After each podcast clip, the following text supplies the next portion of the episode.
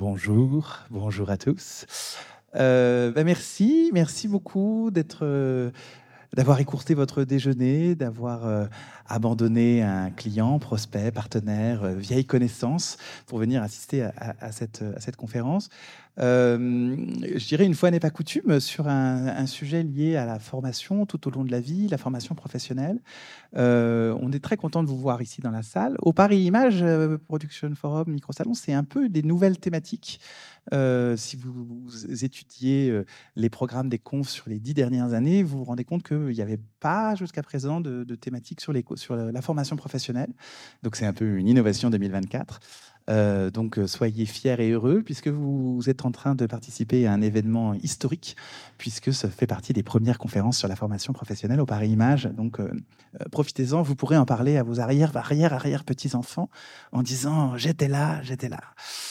Euh, alors euh, aujourd'hui, on a voulu euh, rentrer vraiment à bras le corps dans des sujets, dans les sujets pointus, en, posant la question de bah, comment quelque part comment savoir rester dans le coup, comment se former lorsqu'on est formateur. et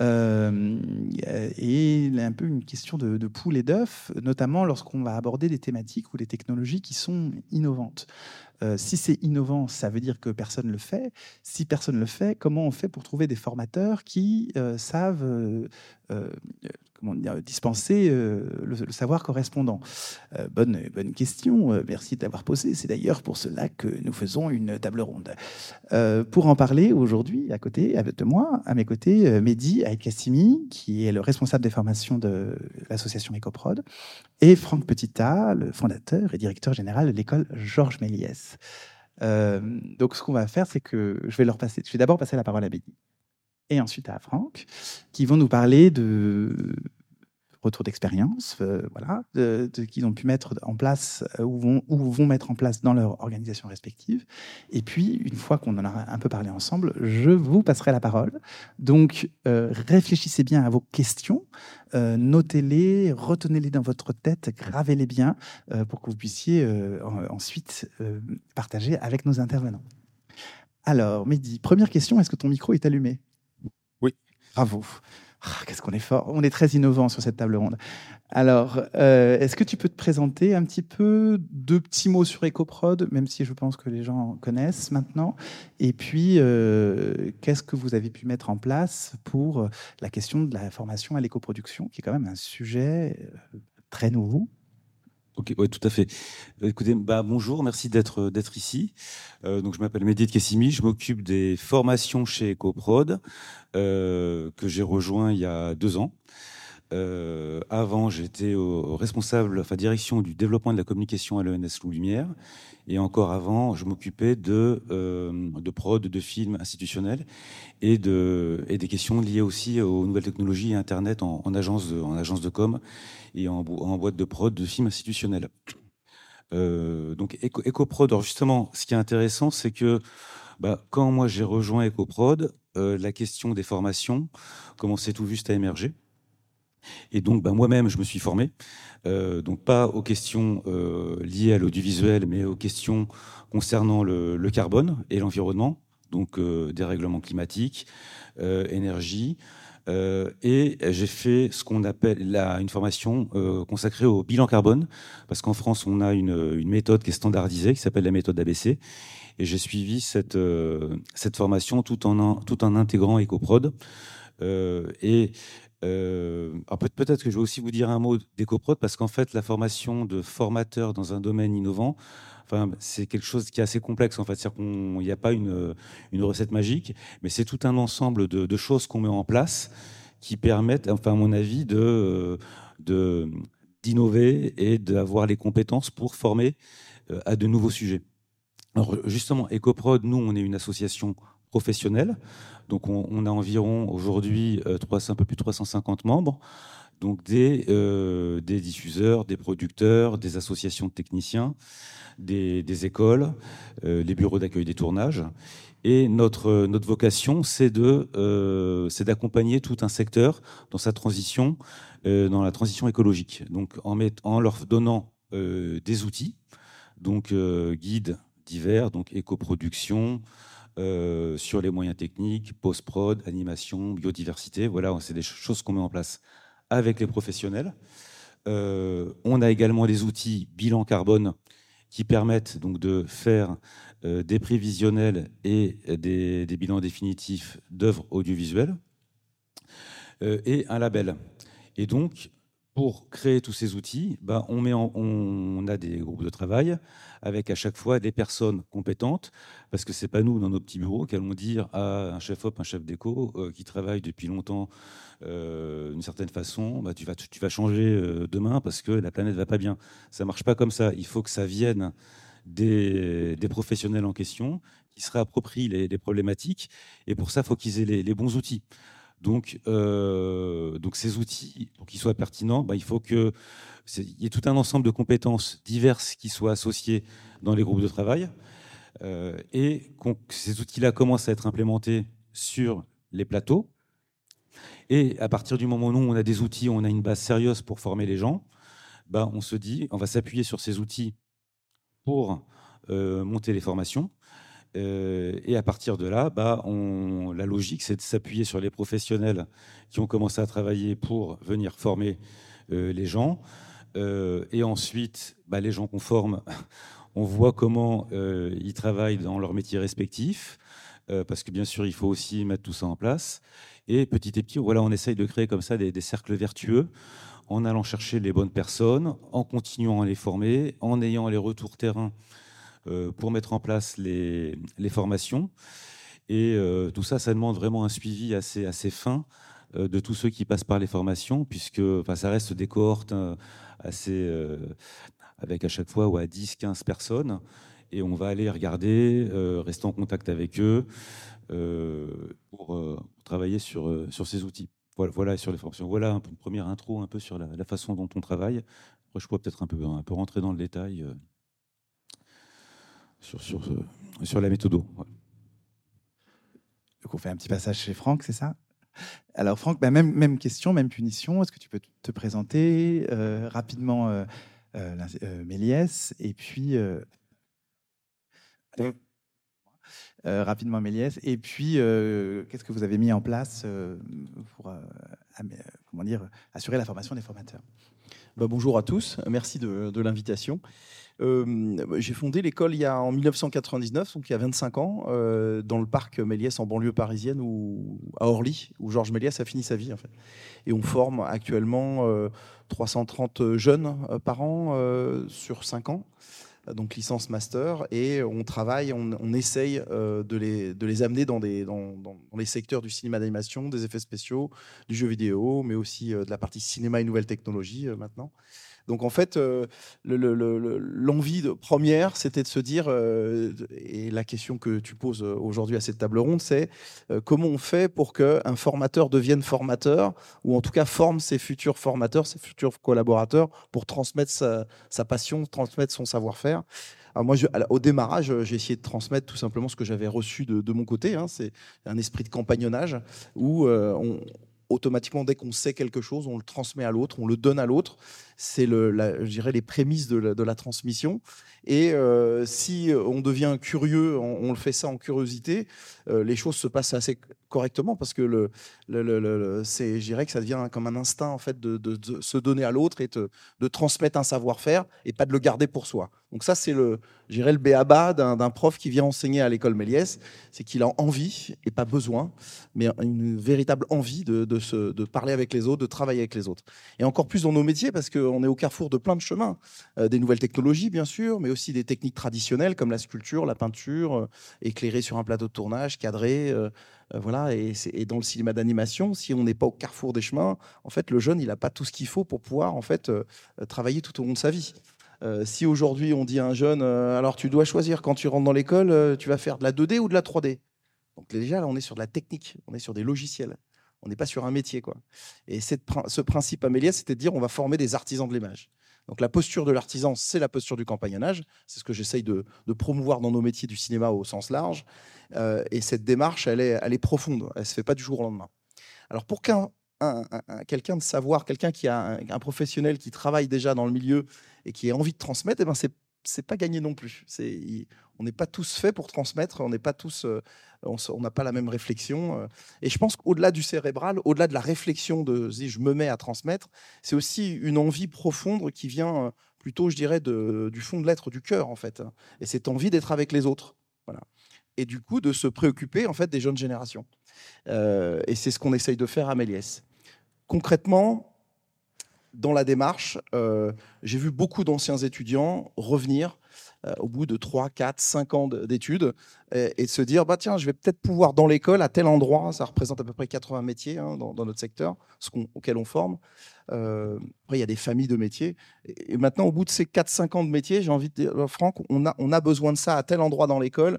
Est-ce que je peux travailler avec tel ou tel prof pour pouvoir se mettre à, transmettre et à, partager ces choses-là? Ça marche, ça fonctionne. Et ben aujourd'hui, on fait la même chose, mais on va faire la même chose euh, d'un point de vue formation professionnelle il y a tellement de bouleversements euh, technologiques euh, dans le secteur euh, actuellement, et je ne parle pas que de l'IA, il y a d'autres choses qui sont arrivées, comme le temps réel, entre autres, ou la volumétrie capture, ou la motion capture, ou voilà, il y a plein de, thématiques importantes, ou former des gens qui vont devenir, qui sont des graphistes, et qui vont devenir des, leads pour l'idée, eh ben, il faut se former aussi. Et ça, c'est un vrai manque dans la profession. Et c'est des sujets sur lesquels on travaille avec euh, l'INA, l'Université de Créteil et Méliès. Dans le cadre de France 2030, on s'est mis à plusieurs, tous les trois, pour essayer de réfléchir et de mettre en avant euh, toutes ces formations euh, auxquelles on a besoin, mais rapidement, avec une agilité rapide. mettre une formation en place, c'est long en général. pour ce faire, la première des choses, c'est que on a un logiciel qui s'appelle Unreal. Je ne sais pas si vous connaissez, c'est un logiciel de jeux vidéo qui nous sert à faire des effets spéciaux en temps réel sur tournage ou meubler en fait les écrans LED. est ce que vous avez comme contenu dans les écrans LED pour filmer devant et recréer des décors qui n'existent pas? Ben, ce genre de Unreal, Unreal, c'est Epic Games en fait, c'est le logiciel pour faire Fortnite en fait, le jeu où ils se tapent dessus. Vous. Maintenant, on fait des effets spéciaux avec ça. Et, euh, ça, euh, aujourd'hui, les techniciens qui ont, ces artisans de l'image qui ont ça en main, Unreal, ils sont embauchés tout de suite. Euh, mais nous, comme on ne forme pas que des techniciens euh, qui sont formés à un logiciel, on les forme à animer des personnages, donc le théâtre, la danse, on les forme à faire des images, donc euh, le métier du peintre, du graveur, du, voilà, et tous ces fondamentaux qui viennent nourrir en fait des logiciels. Donc, on s'est interdit de former que à des logiciels. On le fait à chaque fois au rapport avec une valeur artistique, une valeur technique en même temps, et puis d'éprouver le logiciel en question pour se dire, bah, le logiciel tous les six mois il change. Hein. Donc j'ai intérêt à connaître ce que c'est, à savoir ce que, et à découvrir en tout cas profondément euh, ce qui va être euh, d'éclairer par exemple sur un plateau de tournage avant d'éclairer dans un espace 3D en image de synthèse. Vous voyez, je ne peux pas rentrer dans tous les détails, mais c'est des enjeux importants. Aujourd'hui, il n'y a pas assez de gens formés dans ces domaines-là. Donc, eh ben, avec l'INA, on a mis en place une formation qui a été labellisée par la CPNEF, la commission paritaire euh, du secteur, et qui nous permet aujourd'hui que des, jeunes du des gens du secteur qui ont euh, même 10, 15 ans, 20 ans, 30 ans de métier puissent se former à ces nouvelles technologies. Mais c'est toujours des gens qui viennent déjà du métier, qui ont déjà les prémices du métier, qui savent cadrer peut-être avec une caméra, qui savent éclairer, qui savent, euh, je sais pas, ça peut être des peintres aussi qu'on amène à utiliser ces logiciels pour travailler et être vraiment. Donc je dirais que c'est une douce alchimie de beaucoup de choses, de beaucoup de paramètres. Puis il faut être à l'écoute tant des jeunes qui sortent pour la formation initiale que des gens qui sont déjà sur le secteur et qui ont besoin d'être formés ou d'évoluer en fait avec les technologies d'aujourd'hui. L'IA est un enjeu considérable euh, et va bouleverser beaucoup de choses, je pense très positivement. Euh, pour garder une lettre, une, envie de, créer. Euh, mais en fait, si on n'a pas les fondamentaux, l'IA, elle fera rien toute seule. Quoi, hein. C'est une machine, l'IA. Donc, euh, elle peut remplacer l'homme, mais si on a les fondamentaux, si on sait raconter des histoires, si on, sait construire des personnages, si on sait animer, donner vie à des marionnettes, mettre l'âme dans la marionnette, ça marchera toujours, en fait. Voilà. Donc, euh, si, on, si, on, prend l'exemple de Unreal, pardon, pour revenir sur l'exemple précédent, mmh. et d'Epic, est-ce que vous avez le soutien d'Epic pour, pour former les gens Obligatoirement. Qui, seront après? Comment ça se passe? En fait, on a été la première école à être labellisée en Europe pour pouvoir former à Unreal. Et très vite, pourquoi? Parce que j'étais toujours en avance à aller chercher euh, euh, les spécialistes qui sont aussi mes anciens étudiants, et on, est, on a toujours cette veille qui est dans le secteur pratico-pratique de qu'est-ce qui se passe sur une production. Et donc l'échange, euh, je ne vous l'ai pas dit, mais en fait l'école Georges Méliès, c'est une association à but non lucratif. Et dans la vie associative, on a des anciens étudiants qui sont aujourd'hui mes patrons et qui sont chargés de faire une veille technologique des professionnels aussi, qui ne sont pas forcément des anciens élèves, mais qui sont, on, essaye de fédérer toutes ces réflexions et de se dire, bah voilà, on en est là aujourd'hui. Si je compte dans les profs qu'on a, l'année dernière, on a eu à peu près 128 fiches de paye différentes sur l'association, 330 élèves, vous imaginez la proportion. Bah, dans ces experts-là, il y en a qui sont chargés de se poser les questions sur l'IA, mais pas il y a deux ans, d'avant. Déjà, il y avait déjà de l'IA dans les logiciels. Euh, avant, on ne le voyait pas. Maintenant, c'est mis au grand jour. Et surtout, c'est des IA qui sont donnés à tout le monde. Donc, euh, la dangerosité, elle est là aussi. Donc, essayer de redonner, en fait, en conscience de l'éthique dans l'utilisation des technologies? Et l'IA, ça va être euh, juste inévitable. Et puis de se dire, euh, un formateur qui doit se former, aujourd'hui il est formé, demain il faut qu'il y retourne à la formation parce que ça va tellement vite. D'une semaine à l'autre, en fait, euh, les, les, IA changent là et, sont bouleversés. Donc c'est plutôt sur du transversal qu'il faut former plutôt que du, vertical. Quoi. Voilà. Donc ça c'est l'ADN de l'artisan de l'image à Méliès, c'est de se dire on les forme sur toute une chaîne de fabrication pour fabriquer des images, quelles qu'elles soient et puis on les amène. Alors c'est plus dur à faire en pédagogie, hein, un point de vue initial, mais ça marche. Méliès le fait. Donc euh, d'un point de vue professionnel, bah, nous on va repartir dans l'autre sens et on se dit on va rechercher nos anciens étudiants pour les ramener, à les reformer, pour les faire évoluer. Et puis pas que nos anciens étudiants, euh, les gens du secteur en général.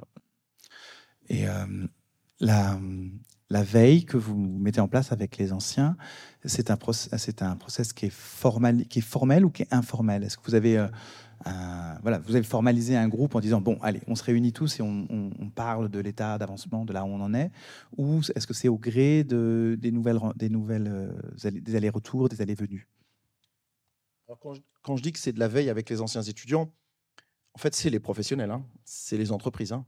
parce qu'il y a beaucoup d'anciens étudiants qui sont des patrons d'entreprise et qui dirigent ou qui sont des superviseurs, qui vont ramener leur expertise. Euh, moi, j'ai un cadre de travail qui est assez libre en fait, dans l'association. C'est une vie associative, comme la CST. Donc, il y a ceux qui viennent, ceux qui viennent pas, ceux qui viennent régulièrement, euh, ceux qui sont habitués à donner, et puis ceux qui viennent donner une fois tous les deux ans. Euh, voilà, c'est pas grave. En fait, c'est juste qu'ils savent qu'à un endroit, à un moment, ils peuvent venir transmettre. hier soir, on avait une assemblée générale de l'association. Eh ben, ceux qui étaient là, ils étaient là, ils ont participé. Euh, une assemblée générale ordinaire, donc il n'y a rien d'exceptionnel mais euh, c'est plutôt les comptes et tout ça. Mais euh, d'un point de vue pédagogique, on en a aussi des extraordinaires où on, fait des thématiques en particulier sur France 2030 et sur les enjeux euh, du plateau Briard, de l'INA, de Méliès, tout ça, sur le Val-de-Marne. On a des sujets qui se croisent. je veux parler d'un autre, sujet que vous allez voir arriver dans les prochaines années très rapidement et qui, ont, qui sont une petite lueur qui se pointe, c'est la volumétrie capture. Donc on avait la motion capture, donc ça on pratique depuis 10 ans à Méliès, euh, de capturer le mouvement d'un acteur et le mettre sur une marionnette 3D, et d'incruster cette marionnette 3D en temps réel dans des logiciels comme Unreal, par exemple, pour cadrer et changer sa focale en temps réel. Ça, ça existe déjà depuis un certain temps. Sauf qu'aujourd'hui, c'est plus de la motion capture, c'est de la volumétrie capture. Donc on va capturer l'acteur euh, pour meubler en fait les métaverses, en fait. Parce qu'il va y avoir énormément de contenu à fabriquer euh, dans les métavers. C'est-à-dire combler un métavers, c'est euh, prendre un personnage, l'animer, le modéliser, l'éclairer, et ainsi de suite. Donc si on le fait en temps réel sur une captation, avec le son, ça commence à devenir très intéressant. Et je vous invite à aller voir, euh, c'est aussi de la veille, hein, mais aller voir une société qui s'appelle 4D View, qui fait de la volumétrie capture. Vous avez quelques vidéos de présentation de leur travail. Euh, avec qui on travaille euh, sur euh, la réflexion profonde de se dire voilà comment on peut intégrer ça dans un cycle de dans un film d'animation, dans un cycle de, dans un trucage d'effets spéciaux, dans, dans un jeu vidéo, dans dans une cité d'architecture qui n'existe plus qu'on a reconstitué puis on va mettre des nouveaux personnages dedans. Ou expliquer un métier de tailleur de pierre au pied de la cathédrale alors que la cathédrale n'est pas là et que le tailleur de pierre, on vient de le capter avant en train de capter et tailler la pierre. Toutes ces petites choses-là, euh, l'éducation à l'image aussi, euh, c'est aussi leur donner ces, fondamentaux-là et qu'ils comprennent les métiers avant même qu'ils rentrent euh, dans, l'école. Donc pour ce faire, on crée en fait un, consortium de plusieurs personnes, plusieurs savoir-faire différents sur comment parler des métiers du tournage à des jeunes qui n'ont pas accès au plateau de tournage. Donc on les prend leur propre jeu, on va les faire jouer euh, dans Fortnite, c'est pas Fortnite, mais c'est pareil, euh, pour leur faire découvrir les métiers sur un plateau de tournage, mais dans le casque virtuel. Et on leur fait gagner des points. Donc on les piège à leur propre jeu, on dit vous allez jouer, mais vous allez quand même apprendre ce que c'est qu'un chef opérateur, ce que c'est qu'un monteur, ce que c'est que quelqu'un qui pousse un travelling, ou qui va euh, bouger une grue, ou cadrer, ou, éclairer, ou faire le métier de script, voilà, et en tout cas de parler de tous les métiers qu'en général on ne voit pas, parce que les jeunes qui disent je veux faire du cinéma, ils savent pas le nombre de métiers qu'il y a derrière, ils savent pas ce que ça représente, et ils vont vous citer acteur ou réalisateur. Ceux qui ont été un petit peu plus loin, en général, ils, creusent et puis ils vont amener euh, d'autres trucs. Donc là-dessus, en fait, on a essayé de prendre le, sujet à l'envers, se dire, bah, si on a des jeunes qui arrivent au bac et qui vont dans nos écoles de cinéma, que ce soit la FEMIS, à Méliès ou à l'INA ou à l'Hôtel Lumière et tout ça, et qui se sont déjà posé la question bien avant d'arriver au bac de euh, quels sont les métiers qui, sont potentiellement intéressants, ou c'est pas des voies de garage où je vais pouvoir travailler toute ma vie avec, euh, bah, ils vont s'apercevoir très vite qu'il va falloir qu'ils puissent comprendre un petit peu tous les métiers, puis tester un peu tout. Et ben par ce, genre d'action, de, c'est ce qu'on essaye de mettre en place. Euh, ce qui sera un dispositif normalement qui devrait bouger. On va essayer de le faire bouger soit dans un minibus, soit le mettre dans plusieurs endroits, voilà, déjà sur l'île de France, pour parler des, métiers. Voilà. Merci. Euh, Mehdi, euh, donc il y a, y a deux ans, euh, il n'y avait euh, pas de formateur, il n'y avait personne qui était capable de former à, l'éco-production. Maintenant, est-ce que tu saurais me dire combien de personnes sont, font partie de ton pool de, formateurs? Première question. Et puis deuxième question, est-ce que, est que vous avez des temps, pas forcément très fréquents, mais est-ce que vous avez des temps prévus pour échanger entre ces personnes-là euh, sur euh, notamment les retours d'expérience euh, qui pourraient provenir des stagiaires ou, ou autres? Bien sûr. Alors en fait, on a, pardon, on a formé là cette année environ 1200 personnes. Donc c'est quand même une croissance qui a été quand même très forte parce qu'en fait, on a, enfin, je vais peut-être aussi rappeler vite fait notre notre offre. On a des formations. Excusez-moi, j'ai déjà plus de voix. C'est à peine 4 heures que je suis sur le salon. On a un cycle court de formation avec euh, des formations dédiées au bilan carbone et à la production responsable, ainsi qu'à la RSE et consacrée aux fondamentaux du dérèglement climatique. Parce qu'en fait, EcoProd n'est pas un organisme de formation, justement, contrairement à, l'école Méliès, mais notre spécificité, c'est qu'on va travailler sur les contenus et s'associer avec les organismes qui nous semblent pertinents. Voilà, ou, euh, répondre à, leur, à leurs sollicitations. Donc là, bah, par exemple, on travaille euh, en priorité avec la grande et merveilleuse CST, avec qui on fait le, cycle court. Mais on a également des formations certifiantes qui sont donc euh, plus longues et qui s'inscrivent aussi dans le cadre du CCP, euh, déployer une démarche éco-responsable dans sa pratique audiovisuelle, et, euh, et qui ont l'avantage d'être de fournir un référentiel à un cadre commun sur le plan national. Alors celles-ci sont il y a moins de comment dire de sessions puisqu'à chaque fois on est entre 3 semaines et 15 jours. Et on va avoir une, première, formation régie et gestion de prod euh, éco-responsable, donc avec la CST et l'INA. Une deuxième qui est plutôt consacrée et ciblée sur les permanents des structures avec la, la fabrique des formats. Et enfin, une troisième qui est aussi sur les métiers du tournage, mais sur, un, sur la région Rhône-Alpes, euh, Lyon, avec la, avec la Cinéfabrique. Et donc, on a environ euh, un, peu, un peu moins de, de 800, 900 personnes formées sur le cycle court, une grosse centaine sur les formations certifiantes. Et puis par ailleurs, EcoProd a mis en place des, parcours professionnels en entreprise sur mesure avec ses membres. Donc, euh, ce qui permet aussi, ça c'est très important, d'avoir un retour terrain, bah, principalement des diffuseurs. C'est-à-dire que là, bah, après-demain, on a rendez-vous avec toute la rédac chef de France Télévisions euh, pour savoir bah, comment on fait un bilan carbone euh, de, la, partie plutôt info et news de France TV. On travaille beaucoup avec les studios, avec Vandarg, etc., sur, pour former le personnel qui sont impliqués sur les productions. Et donc tout ça nous, permet voilà, de, créer un, réseau qui, nous permet voilà, d'avoir différents points de vue et des retours extrêmement variés de, des professionnels. Alors effectivement, euh, donc on est tout ça fait qu'on a aujourd'hui environ 25 euh, formateurs euh, réguliers sur, la, sur nos formations. On a commencé, je crois, avec deux, trois. Ça devait être Pauline, Alexis et, Laurence. donc il a bien fallu commencer avec voilà les, personnes qui se sont, qui étaient vraiment des, des pionniers et qui avaient vraiment mis en place des choses très innovantes sur les sur les plateaux et euh, conformer les premières cohortes. Et puis petit à petit, voilà, comme ça, on a, on a créé un réseau. Parce que là aussi, tu parlais de, de passion de, et de vouloir transmettre.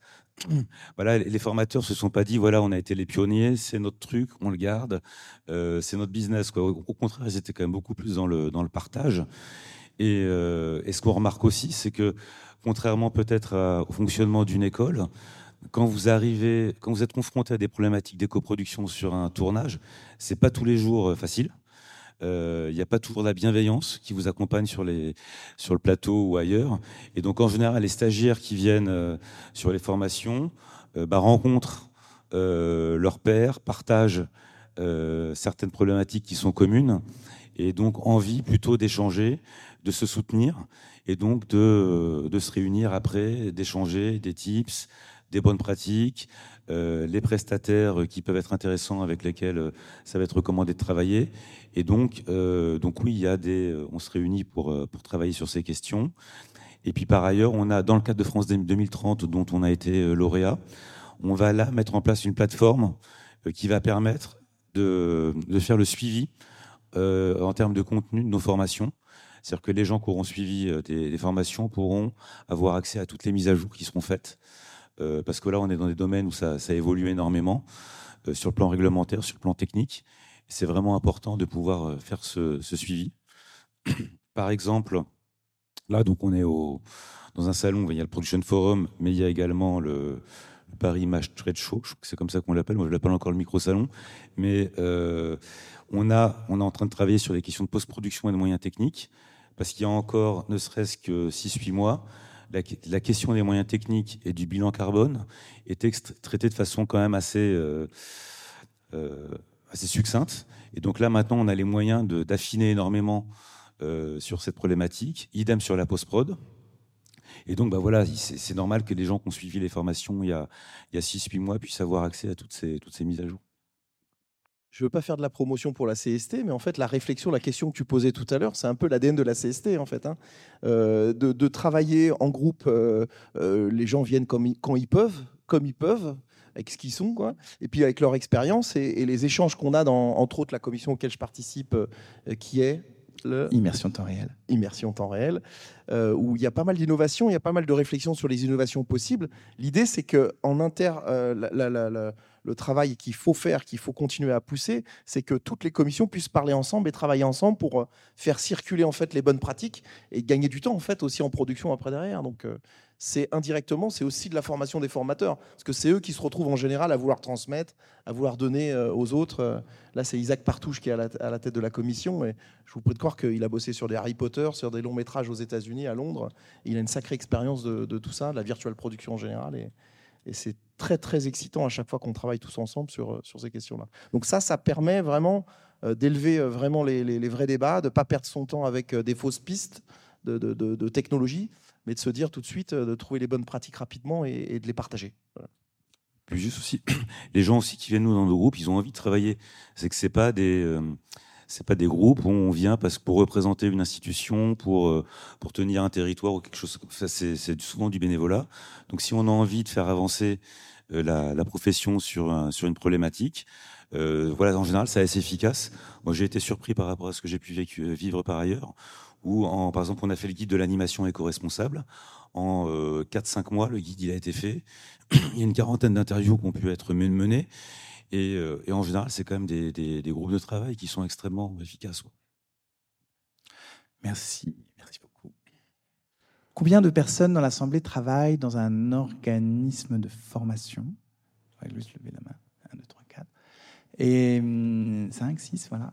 Et est-ce que vous, dans votre organisme de formation, vous avez une réflexion vis-à-vis de vos propres formateurs? Est-ce que c'est quelque chose que vous avez euh, mis en place ou que vous pensez peut-être mettre en place? Euh, ou vous vous êtes jamais posé la question Dites pas en fait non. Euh. Mia, tu veux? Tiens, essaye de passer un micro. Merci. Oui, bonjour. Mia, je travaille pour un organisme de formation qui s'appelle le SOC, un organisme de formation continue qui est basé sur Angoulême, qui est alors spécialisé dans le secteur de l'animation, mais qui développe aussi beaucoup, euh, qui se développe de plus en plus aussi sur le secteur plus plateau, cinéma, audiovisuel.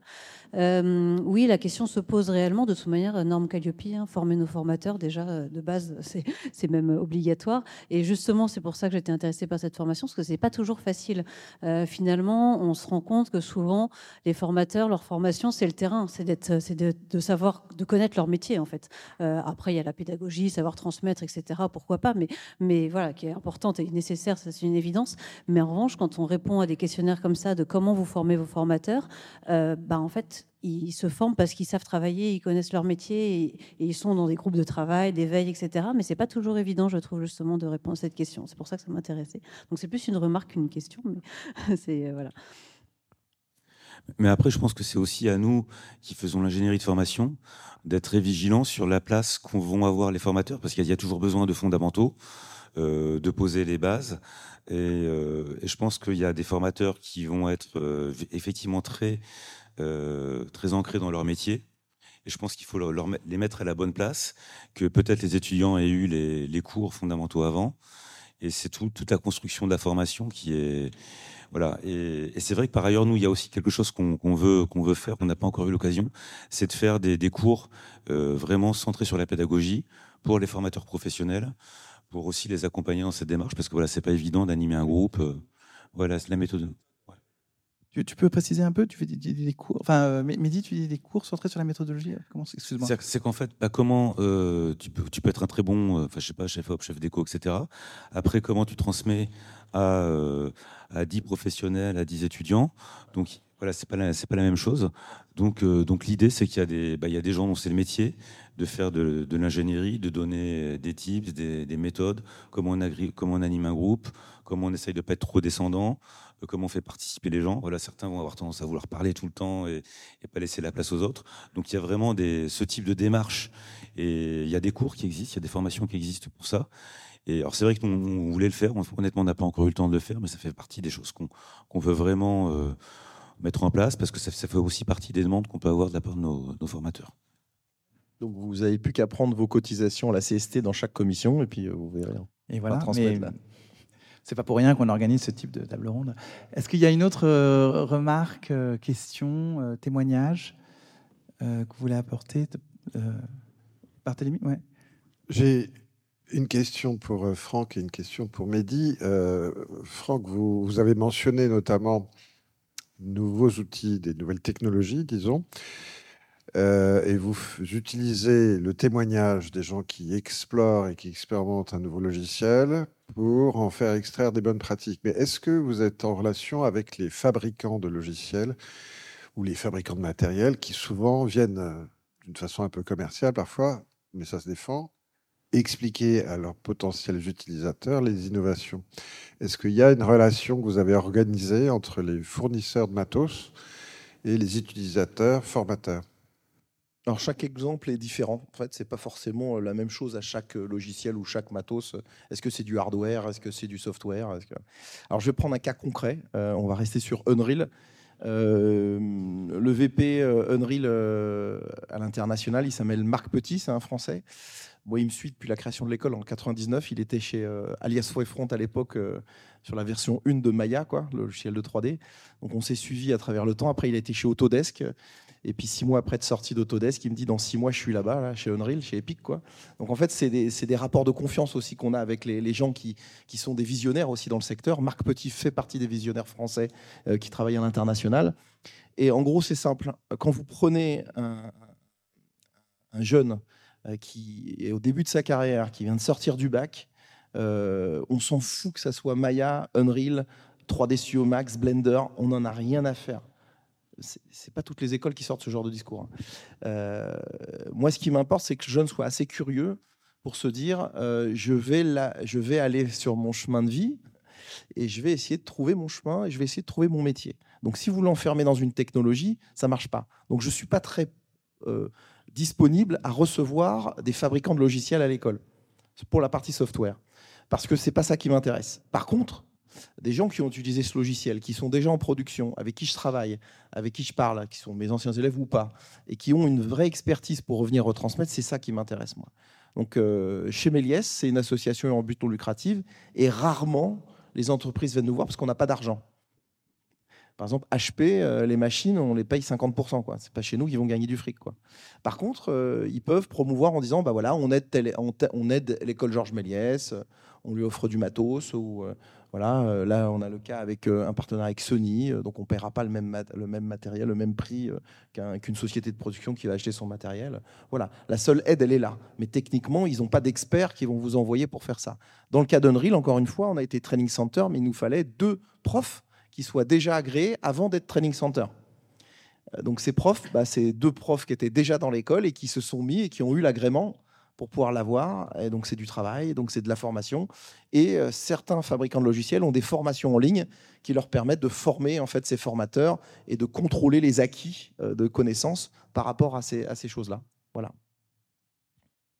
J'ai répondu à votre question? Et quelle était, quelle était, ta deuxième question pour Mehdi En fait, je voudrais juste rebondir un petit peu sur ce que vous venez de dire, Franck. J'ai une de mes anciennes qui est DRH dans une boîte de production de dessins animés à Annecy, et je me souviens de cette anecdote, qui me dit c'est ballot parce qu'il y a une école dans le coin qui ne forme pas au même logiciel que celui qu'on utilise. Donc ça, c'est typiquement une situation euh, qui peut arriver dans d'autres secteurs. Donc euh, euh, il y a nécessairement dans la veille que vous faites, dans les concertations de groupe, une discussion avec, ne serait-ce que pour inspirer les développeurs ou les gens qui vont adapter leurs leur, leur produits. Je crois voir la boîte, l'entreprise et je crois voir aussi le logiciel et le passage au logiciel. Et dans l'animation 2D traditionnelle numérique, hein, pas à la main, parce que nous on fait de l'animation à la main sur une table lumineuse, 24 dessins pour une seconde animation. Vous avez deux logiciels qui se battent en duel qui sont euh, TV Paint et Toon Boom. Euh, qui sont des deux logiciels en fait qui sont et Angoulême est très bien placé pour le savoir parce qu'ils ont des formations sur ces sur ces domaines-là. Euh, et c'est la guéguerre dans les entreprises pour pouvoir euh, utiliser l'un ou l'autre logiciel. Et c'est aussi la guéguerre chez les gens qui vendent ces logiciels pour que dans les écoles il y ait ces logiciels représentés. Donc en gros, moi je dis, bah, je forme un animateur de personnages, je forme quelqu'un qui va faire des décors, qui va designer des décors, je forme quelqu'un qui fait storyboard, et je forme pas quelqu'un à travailler sur Toon Boom ou TV Paint c'est pas un langage, c'est pas une langue de bois, hein, pas du tout. C'est juste une réalité. C'est-à-dire que le, jeune qui va être formé à dessiner à la main un décor, doit savoir poser une perspective, savoir passer une palette, une palette de couleurs, il saura le faire sur le logiciel s'il s'y met. C'est pas une grosse marche. C'est pas euh, euh, je vais fabriquer, je vais coder un logiciel. C'est pas ça du tout. C'est euh, je fais des décors. Et, le, parallèle qu'on peut faire aussi avec, par exemple, les chefs d'éco à la FEMIS, et qui font des vrais décors réels, ils sont quatre par promo, ben ils sont formés à des chefs déco. Mais quand vous les formez à travailler ces gens-là avec des logiciels 3D, ils l'ont pas. Mais c'est mieux que ce soit eux qui se mettent à faire des décors virtuels que des gens qui font directement dans le logiciel. C'est toujours le même, euh, le même point de vue. Donc du coup, le logiciel, on s'en fout. C'est une grosse marche quand même, il faut l'apprendre tout ça. Mais s'il y a la base traditionnelle, s'il y a la base académique, parler un mot vulgaire à notre époque euh, de l'art contemporain, l'académisme est toujours présent dans le monde d'aujourd'hui, et c'est bien là-dessus qu'il faut former nos jeunes générations, sinon on les envoie au casse-pipe et on les envoie au chômage. Petite question de Mia. C'était pas vraiment une question, c'était juste pour rebondir sur ce sujet. Euh, effectivement, enfin, pour nous, alors nous, on est un organisme de formation continue. Donc, formation continue, ça veut dire que c'est des personnes qui sont déjà dans le secteur professionnel. Et on se rend compte qu'on a souvent des jeunes qui, effectivement, ont appris les bases qui sont essentielles, nécessaires, etc. Et nous, c'est un prérequis de toute manière. Ils arrivent pas, euh, ils peuvent pas rentrer dans des formations pour apprendre les logiciels s'ils n'ont pas déjà les bases de la technique tradie. Enfin, voilà, c'est une évidence. Et après, ils vont pouvoir se former sur tel ou tel, effectivement, euh, outil qui est parfois un peu nécessaire. Et je me rends compte que nous, dans les écoles qu'on peut avoir sur Angoulême, on a déjà eu ce problème, alors qui n'est pas un problème pour nous pour le coup, mais de personnes qui sortent de 4-5 ans d'études, mais qui n'ont jamais appris à travailler sur euh, Toon Boom, sur euh, Blender, sur voilà, et que du coup les studios disent ah oui mais nous on a besoin que tu aies cette expérience. Mais ça c'est une formation de 15 jours qui est voilà c'est pas du tout la même chose, c'est pas au même endroit, etc. C'est juste comme tu disais, c'est la petite échelle en plus qui va faire qu'après derrière il va pouvoir rentrer, mais la base il, fallait qu'il l'apprenne de toute manière, c'était évident. Juste, juste pour euh, rebondir sur ce que vous étiez en train de dire, quand vous dites qu'il euh, faut absolument avoir une base artistique pour euh, passer sur les outils euh, logiciels, vous allez dire en fait, vous ne formez pas au logiciel à il faut avoir une base artistique. Enfin, j'ai pris quelques notes. Il faut avoir une, base, une base artistique pour être crédible sur, en passant sur les outils logiciels. J'ai pas dit le mot. Je, je, je, me permets. que je suis désolé, c'est pas pour vous contredire, mais c'est pas. Je vais préciser mon propos en fait. Je n'ai pas parlé euh, d'artistique, j'ai parlé d'artisanat, j'ai parlé de tradition, j'ai parlé d'académie, j'ai parlé de savoir-faire traditionnel. Mais le mot artistique ne peut pas sortir de ma bouche à l'époque dans laquelle on est. C'est tout. C'est juste pour ça que je dis ça. En fait, juste, quand vous, vous disiez tout à l'heure, euh, quand vous formez les gens qui, euh, qui font les décors, oui. c'est mieux quelqu'un qui commence par faire les décors quand il passe sur le logiciel, c'est plus facile pour lui de oui. d'appréhender la C'est une grande facilité. Est-ce que ça veut dire pour vous que ceux qui commencent par apprendre les logiciels ne sont pas forcément des, bons professionnels? En fait, quel est votre point de vue là-dessus? Un, étudiant qui, je sais pas, qui vient chez vous, parce qu'aujourd'hui, avec la démocratisation des outils euh, numériques et la communication, il y, a, de plus en plus de jeunes qui se forment à travers, euh, travers des tutos, à travers des MOOC. Est-ce que ça veut dire pour vous, ils, n'ont pas forcément la crédibilité que peut avoir un étudiant qui a commencé par euh, une pratique plus, plus traditionnelle du métier ben, C'est ce que je défends depuis 25 ans, en fait. C'est pour ça que mes étudiants travaillent à la sortie de l'école et qu'ils arrivent à perdurer dans le secteur. C'est parce que justement, je leur ai donné autre chose que le logiciel. Donc je pense que oui, un jeune qui va, euh, se former euh, qu'à un logiciel, ça va lui donner moins de chances de travailler qu'un jeune qui aura eu euh, la partie académique traditionnelle avant pour travailler dans le secteur. J'en suis persuadé. Quelqu'un qui va être formé à la photographie et qui va devoir faire une image de synthèse derrière, il sera de toute façon beaucoup mieux armé que quelqu'un qui aura été formé que Maya pour faire du rendu. Parce qu'il n'aura pas, les bases académiques de l'éclairage, par exemple, du cadre, de la focale, et toutes ces choses-là. Ce qui ne veut pas dire qu'un jeune qui s'est formé tout seul dans son coin jusqu'au lycée à un blender, par exemple, ne peut pas rejoindre des écoles euh, comme la nôtre pour pouvoir se former d'une manière académique traditionnelle à faire ces métiers-là. Mais je ne pense pas qu'aujourd'hui, la formation, on a dit l'inverse depuis tout à l'heure, je ne pense pas que la formation aujourd'hui se fait sur Internet, se fait par des MOOC, elle se fait par une formation de métier avec des gens en vrai, en physique. Je suis contre le distanciel, archi contre. Pendant le deuxième confinement, tous mes étudiants étaient physiquement dans l'école. Euh, pourquoi? Parce que j'essaye de préserver en fait la relation humaine avec le formateur, avec les collègues, pour que c'est là où tout se passe en fait. C'est cette relation de, cœur où tout se passe en fait. C'est pas à travers une formation d'un MOOC sur Internet. Ça peut nous donner des éléments, ça peut nous donner des informations, ça peut nous donner des, tips, des, choses un peu agiles. Ça donne une agilité, mais ça donnera jamais la profondeur du métier et la disposition du métier tant qu'on ne l'a pas pratiqué ensemble à plusieurs, ça marche pas quoi. J'ai une question pour Mehdi. Euh, euh, donc, EcoProd, euh, révèle des nouvelles contraintes RSE, pour faire simple, qui sont donc issues d'exigences de, nouvelles imposées par le régulateur. On est loin d'une innovation technologique, on est d'une innovation juridique, pourrait-on dire. C'est ça qui a suscité euh, la nécessité d'acquérir des compétences afin de pouvoir répondre aux demandes ou aux incitations du régulateur. On peut dire ça comme ça, à peu près? Je ne dirais pas tout à fait ça comme ça. Je dirais qu'avant même qu'il y ait euh, de nouvelles règles, il y a des gens qui ont fait évoluer leurs pratiques parce qu'il y a quand même une exigence euh, militante, politique, qui est quand même d'être plus vertueux pour le climat, pour les ressources, pour la biodiversité. Et, bien heureusement, il y a quand même eu un mouvement politique, euh, voilà, les objectifs de développement durable, l'accord de Paris, le Green Deal, etc. Et si on fait ça en entonnoir, in fine, le, CNC, maintenant les obligations des chaînes qui font que les pratiques professionnelles changent. Effectivement, on n'est pas dans l'innovation technologique, quoique, bon, c'est l'innovation d'usage et de pratique. Alors, euh, c'était ce, que je, je voulais qu'on aboutisse. Comment vous avez interagi avec, euh, on va dire, la sphère des législateurs, enfin des régulateurs, la sphère des militants dans le sens noble du terme, et vous qui devez développer des pratiques. Or, les pratiques que vous relevez, que vous collectez, les témoignages que vous collectez, normalement devraient inspirer, voire alerter euh, le régulateur ou le recommandateur pour modifier les contraintes afin que ça corresponde aux pratiques. Quelle est l'interaction entre euh, votre observation du terrain des gens que vous avez formés et euh, les contraintes au sens large du terme que, dont vous formez des gens à pouvoir les respecter pour être le plus vertueux possible Comment ça fonctionne? C'est une très bonne question. En fait, déjà à l'origine EcoProd, ce qui est intéressant, c'est qu'il y a des gens qui ont décidé de travailler ensemble, qui a priori sont, sont concurrents. C'est que c'est donc bah, TF1, France Télévisions, Canal+, avec les trois, à l'époque les trois principaux diffuseurs, avec donc la CST, audience et ce qu'on appelait à l'époque la, commission du film Paris Région. Donc il y avait voilà, des institutionnels, des diffuseurs qui se sont dit, on va pas se faire concurrence sur les normes environnementales et on va essayer de travailler ensemble pour, pour partager les mêmes, les mêmes pratiques. Euh, donc ça, c'était 2009.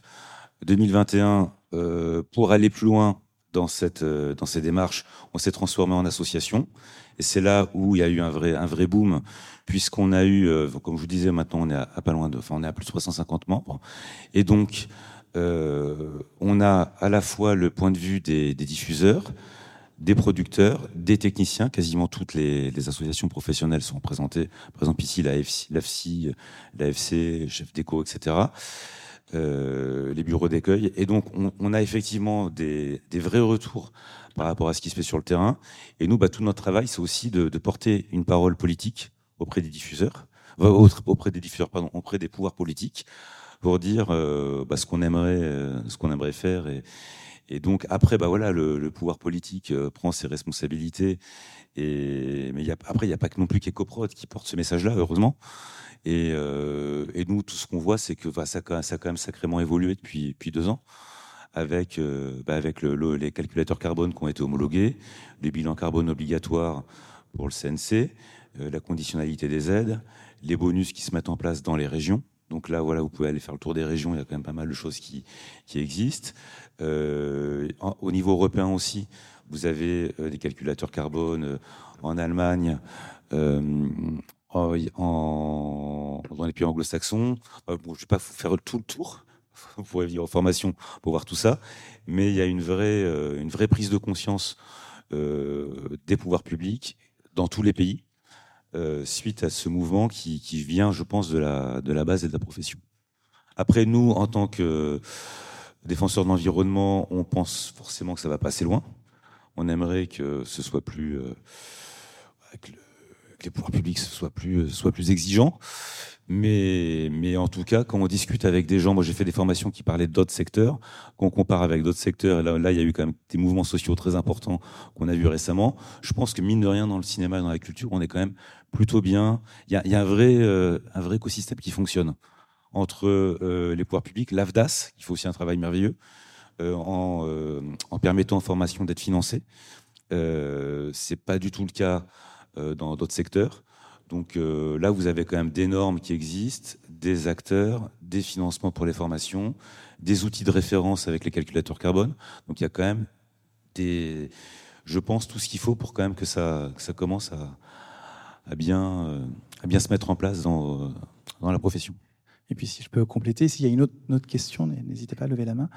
Euh, on, est collectivement tous confrontés sur les différents sujets, que ce soit euh, l'environnement, l'intelligence artificielle, etc., euh, à un risque à ne pas faire. C'est un peu toujours la même chose. C'était lorsqu'on est, là, on parle aujourd'hui des organismes de formation, donc on anime un pool de formateurs. en tant que responsable d'organisme de formation, on est confronté à un risque à ne pas faire à un risque à ne pas former les gens euh, et qui se retrouvent dépassés. Dans la régulation, ça peut changer très très vite. Donc on a un risque à ne pas faire évoluer ces pratiques, puisque changer un règlement, euh, tout ce qui dépend de la loi entre le mois d'octobre et le mois de décembre de chaque année, ça peut changer du tout au tout.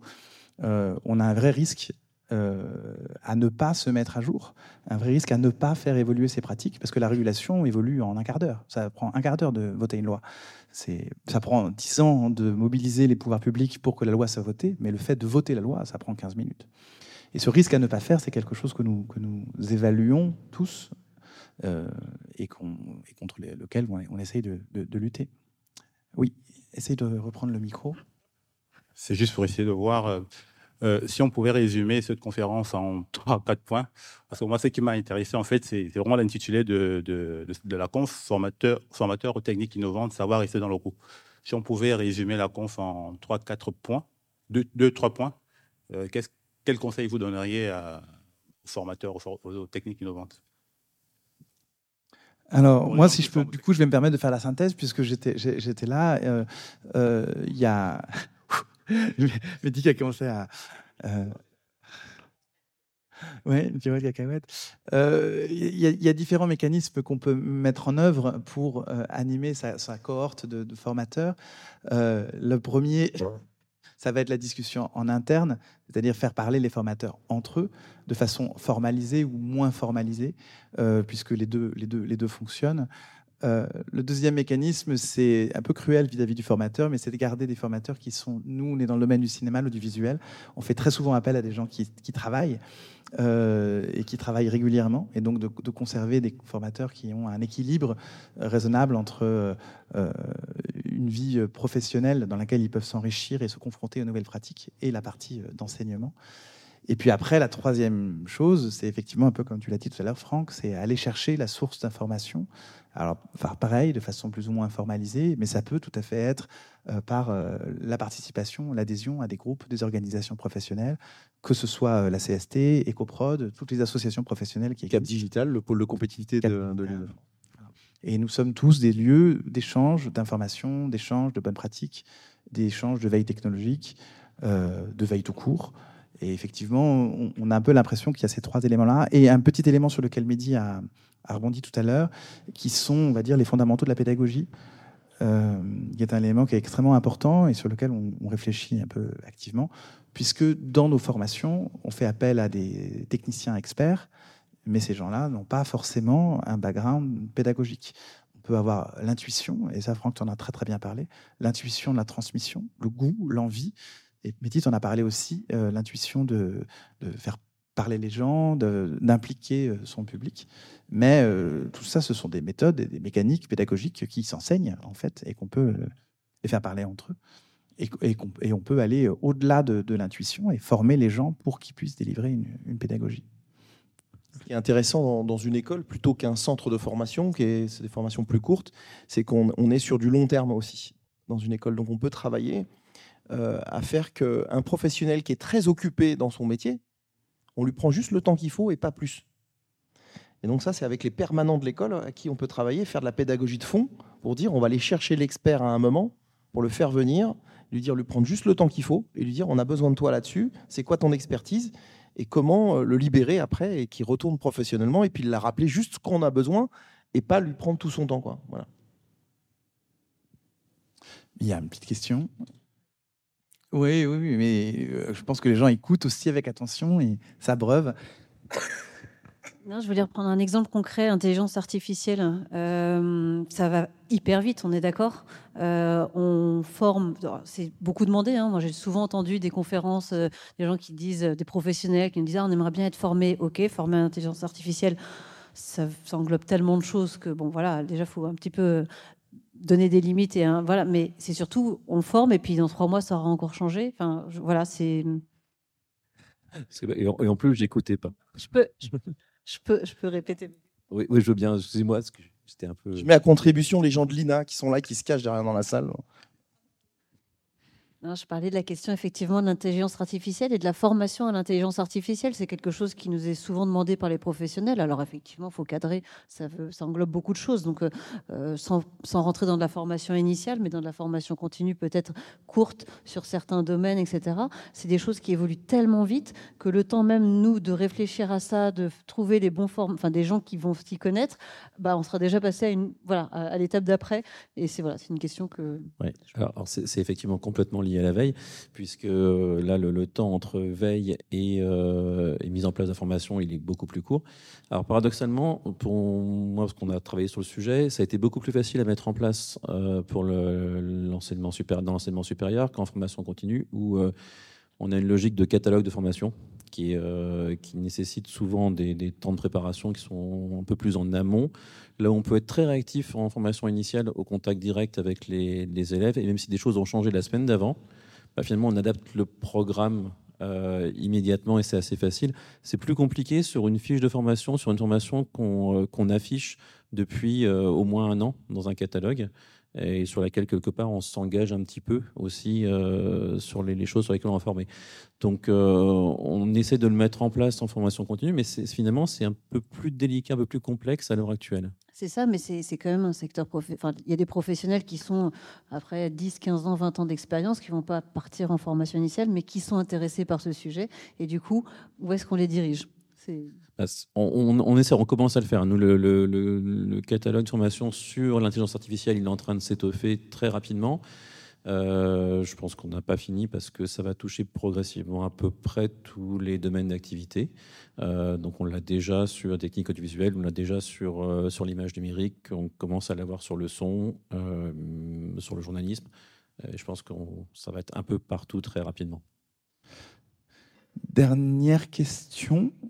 Dernière question. Ou sinon. Euh, euh, allez, dernière question. Est-ce que vous benchmarkez, est-ce que vous avez des relations avec vos homologues dans d'autres pays ou dans d'autres continents? Est-ce que vous regardez ce que font les Hollywoodiens ou pas? Est-ce que vous apprenez entre, entre les uns et les autres, par exemple? C'est-à-dire que le, la mutualisation des pratiques et l'éveil, euh, c'est nécessaire. À l'échelle euh, du territoire, c'est très bien. Mais aussi bien pour les normes que pour les technologies, euh, comment vous faites pour collecter l'information dans d'autres pays? Eh ben, la même chose que tout à l'heure en France, en fait, c'est que j'ai des anciens élèves qui sont dans pas mal de studios à l'étranger et où je vais chercher les infos, c'est chez eux. Oui, puis nous, on est responsable des relations internationales qui regardent effectivement très précisément ce qui se passe euh, à l'étranger, parce qu'il y a aussi la question des coproductions. Aujourd'hui, qu'on coproduit et qu'on veut coproduire de façon éco-responsable, il faut connaître les normes et les outils, labels, calculateurs de chaque pays. Donc euh, c'est important de savoir ce qui se passe. Il y a vraiment des initiatives intéressantes. Je vous conseille aussi, si ça vous, que ce problème vous intéresse, d'aller voir. Euh, il y a une association de jeunes gens qui s'appelle Nausicaa, qui vient de faire un tour d'Europe euh, des pratiques éco-responsables qui viennent de faire un super rapport d'une centaine de pages qui viennent de publier en bilingue et sur euh, c'est assez exhaustif sur, euh, sur tout ce qui se fait en, Europe.